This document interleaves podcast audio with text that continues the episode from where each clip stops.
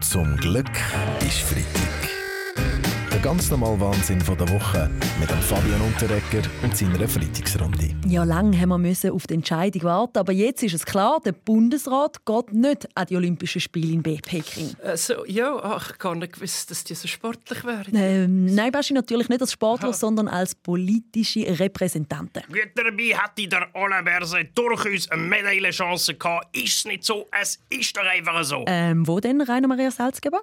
Nach zwei Jahren Pandemie wäre er sicher ausgezeichnet auf der Buckelpiste. Dort hat es eine Welle nach der anderen. Ja, es geht aber nicht um die sondern um das politische Parkett. Und das ist wegen der prekären Menschenrechtssituation in China eher glattis. Also äh, wäre es denn eher Eiskunstlaufen gewesen? Ähm, ja, Herr Berse?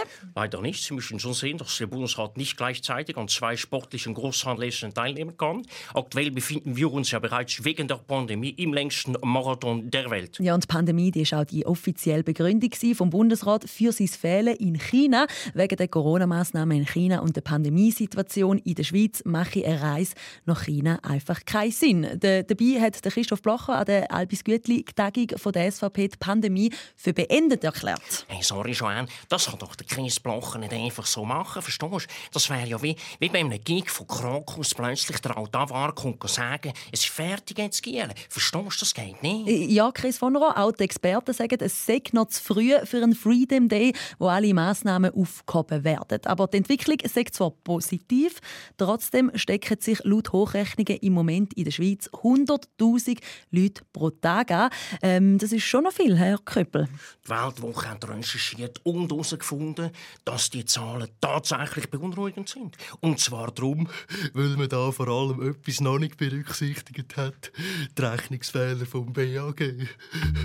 Zum Glück ist Freitag. Auf grosses Medieninteresse stößt im Moment der Prozess gegen den Ex-Reifeisen-Chef Chef Pierre Vinzenz und weitere Mitanklagte. Trotz der langen Liste von Anschuldigungen plädiert bis jetzt alle auf nicht schuldig.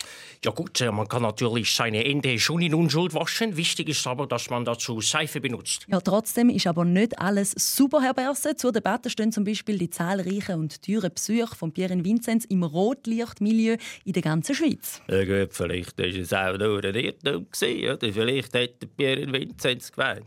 Jedes Gebäude mit einem roten Schriftzug aussen dran sei reif in Filiale. Ja, aber Pete Weber, dass der Pierre Vinzenz all die Besuche auf Spesen ja. genommen hat und auch noch ein paar Reisen dazu, das ist äh, sicher kein Irrtum. Das ist Beschiss, oder, Herr Blacher? Äh, muss ich Ihnen sagen, hat der Pierre Vinzenz verstehen, oder? So auf der Bank fürs Geld schon keine Zinsen mehr gibt, muss man sich das Geld halt anders besorgen.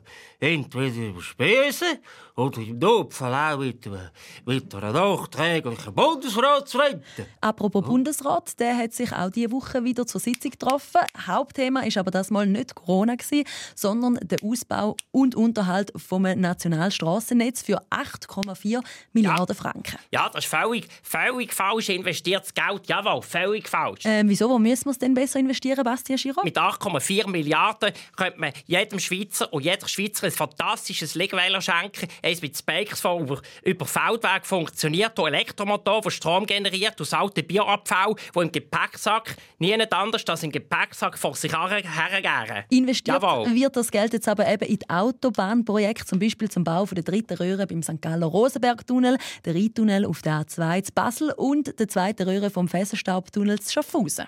Ich habe immer gesagt, wir sehen Licht am Ende des Tunnels und nun wissen wir bereits Ihre Namen. Ja, Herr Berse, ist es für Sie eigentlich nicht ungewöhnlich gewesen, nach einer Bundesratssitzung nicht müssen an eine Pressekonferenz gehen Also das hat ja das mal Simonetta Sommaruga als Vorsteherin vom UWEC übernommen. Nein, das ist überhaupt kein Problem. Wichtig ist, dass die Botschaft dieselbe bleibt. Und hier gilt sowohl in der Pandemie als auch im Straßenverkehr Mindestabstände einhalten.